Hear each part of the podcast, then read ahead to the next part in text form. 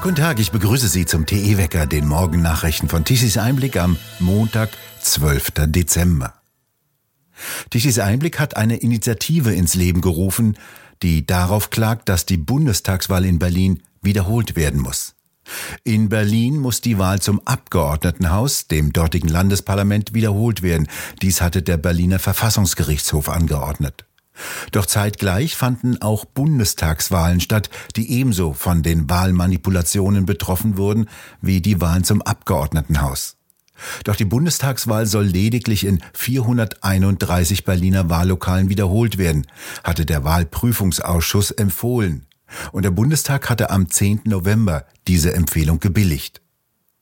Mitte Mai gab es eine Anhörung mit dem Bundeswahlleiter und Berlins Vizewahlleiterin, bei der haarsträubende Details zur Chaoswahl vom September 2021 zur Sprache kamen. Zuvor hatten intensive Recherchen von Tichys Einblick hanebüchene Fehler und Versäumnisse in den Wahllokalen aufgedeckt.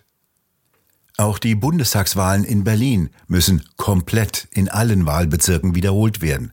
Deshalb gründete Roland Tichy als Herausgeber von Tichys Einblick eine Initiative, die die Wiederholung der Bundestagswahl in allen Berliner Bezirken vor dem Verfassungsgericht einklagen wird. Roland Tichy, warum denn diese Initiative? In Berlin wurden ja die Wahlen massiv ja, manipuliert, gefälscht, beeinflusst, mit Rotstift korrigiert. Deswegen werden die Landtagswahlen, die dort Abgeordnetenhauswahlen heißen, die werden flächendeckend wiederholt. Die viel wichtigeren Wahlen zum Bundestag, aber nur in einem kleinen Prozentsatz, der nichts am Ergebnis ändern kann. Mit anderen Worten, die unwichtigen Wahlen werden wiederholt, die wichtigen, die ganz Deutschland, die uns alle, Sie und mich betreffen vom Ergebnis her, die werden nicht wiederholt, obwohl sie genauso manipuliert und beeinflusst waren. Und das wollen wir nicht hinnehmen. Das kann auch nicht so sein, dass die Parteien aus Angst vor Wählerverlusten, aus Angst vor Mandatsverlusten, aus Angst, dass das Monsterparlament etwas schrumpfen könnte in Berlin, dass sie aus Angst um ihre Pfründe äh, ein gefälschtes, manipuliertes, unübersichtliches, irreguläres Wahlergebnis akzeptieren. Dagegen klagen wir. Die Klage führt Ulrich Voskerau, der ein bekannter Verfassungsrechtler ist, die Klage wird finanziert von der Atlas-Initiative für die Freiheit in Deutschland äh, mit Hilfe von zwei Lesern von TE, die die Voraussetzungen erfüllen äh, und TE unterstützt diese Initiative. Welche Erfolgsaussichten rechnen Sie sich denn aus? Schwer zu sagen. Das Bundesverfassungsgericht ist ja ungarisiert, wie wir wissen. Deswegen kann man eigentlich sich an den Text des Gesetzes nicht halten. Ist eine politische Entscheidung des Bundesverfassungsgerichts. Man wird sehen, äh, ob es noch äh, dem, das Bemühen der Richter gibt, der Demokratie und der Rechtsstaatlichkeit in Deutschland Vorschub zu leisten.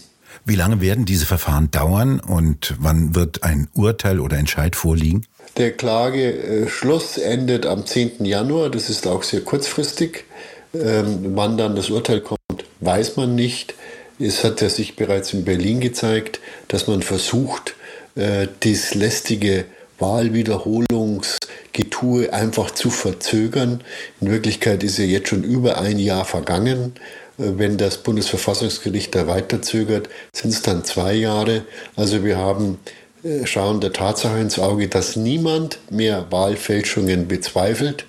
Aber das Aufarbeiten der Wahlfälschung dauert jetzt schon zwei Jahre. Das ist ein Skandal und ein schlechtes Zeichen für Demokratie und Wahlen.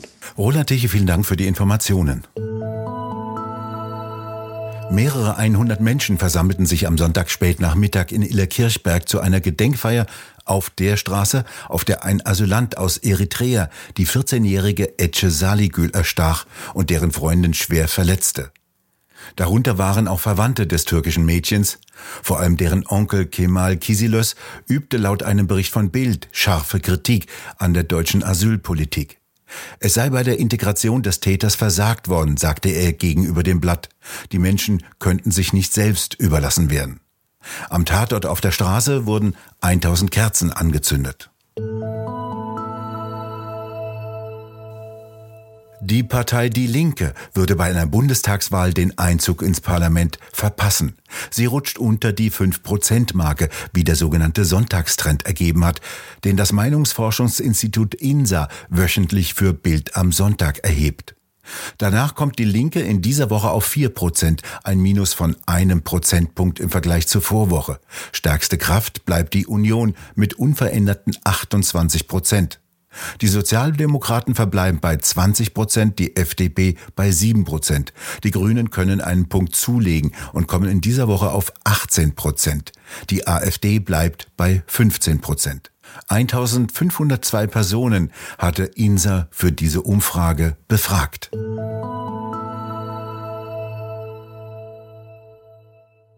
Am Wochenende ist die Wohnung eines weiteren Abgeordneten des Europäischen Parlaments durchsucht worden. Wie die Staatsanwaltschaft in Brüssel am Sonntag mitteilte, wurde die Wohnung bereits am Samstagabend durchsucht.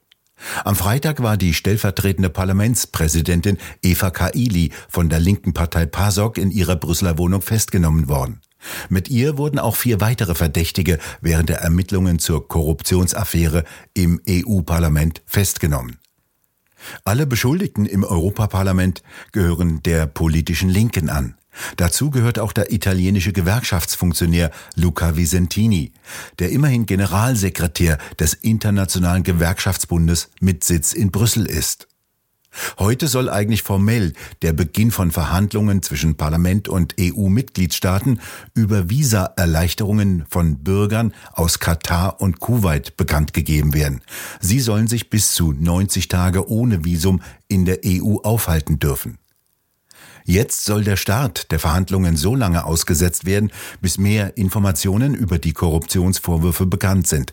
Auch Linksfraktion und Sozialdemokraten im EU-Parlament forderten einen späteren Beginn der Verhandlungen. Die Orion-Kapsel ist nach einem fast vierwöchigen Testflug durch das All wieder sicher auf der Erde gelandet.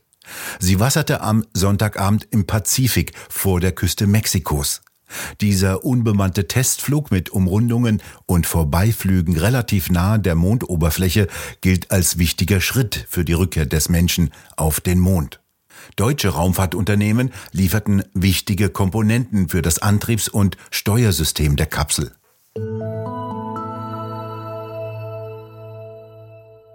Corona und keiner ist schuld. Darüber diskutieren Frank Henkel und Maximilian Tichy mit der Sängerin Nina Malaika, Dr. Friedrich Pürner und Cornelia Stolze in der neuen Ausgabe des TE Talks. Also man müsste sowieso erstmal definieren, was ist eigentlich ein Impfgegner. Ähm, ganz viele von denen, die vorsichtig waren und sind mit diesen neuartigen Impfungen, sind ja gar nicht prinzipiell Impfgegner. Also sind ich, Sie Impfgegnerin? Also ich finde das Prinzip der Impfung eigentlich ein geniales Prinzip. Ähm, äh, das wurde ja von, von Edward Jenner entdeckt sozusagen, eigentlich schon auch äh, Personen davor, aber er hat es publik gemacht mit der Vakzinierung, nämlich mit Kuhpocken. Ähm, daher stammt die, dieses ganze Prinzip ja, das war eine, eine geniale Entdeckung. Zustimmung und, übrigens. Äh, und genau, Kopfnicken ja. heftig ich, ich, von äh, Dr. Ja, und, und, ich würde auch sagen, es gibt ganz segensreiche Impfungen, Kinderlähmung beispielsweise. Wunderbar, dass es eine Impfung gibt, Tollwut, Tetanus, was auch immer. Ich bin auch gegen etliche Krankheiten geimpft und ich würde das auch tun, wenn ich es für sinnvoll erachte, nach wie vor. Aber ich finde, es gibt gute Gründe, bei diesen äh, Corona- oder Covid-Impfstoffen sehr vorsichtig, zurückhaltend und skeptisch zu sein. Und zwar, das konnte man von Anfang an, weil es einfach ein völlig neuartiges Prinzip ist. Und äh, mit, welcher, mit welchen schlampigen Studien das eigentlich sozusagen unter die Leute gebracht wurde, das finde ich extrem unethisch. Die vollständige Diskussion können Sie sich ab heute Abend auf der Webseite tichiseinblick.de anhören. Es bleibt weiterhin kalt, vor allem in den Nächten. Heute fällt nur noch vereinzelt im Osten und Norden etwas Schnee. Meist ist es trocken, es kann ansonsten aufgelockert sein, die Sonne kann teilweise durchdringen. Im Süden kann es gegen Abend wolkiger werden, leichter Schneefall ist dann möglich. Die Temperaturen schwanken zwischen minus eins bis minus vier Grad. Der Energiewendewetterbericht sieht wieder mau aus, sehr mau. Nichts kommt von der Sonne, nichts kommt vom Wind. Am Sonntagmittag benötigte Deutschland 63 Gigawatt Strom. Nahezu Stillstand herrscht bei sämtlichen 30.000 Windrädern, die in Deutschlands Landschaften stehen. Praktisch drehte sich da nichts mehr. Schon seit Tagen stehen die milliardenteuren Investitionsruinen herum. Kohle- und Kernkraftwerke lieferten um 12 Uhr 53 Gigawatt an Leistung. Wir bedanken uns fürs Zuhören. Schön wäre es, wenn Sie uns weiterempfehlen. Weitere aktuelle Nachrichten lesen Sie regelmäßig auf der Webseite tisiseinblick.de und wir hören uns morgen wieder, wenn Sie mögen.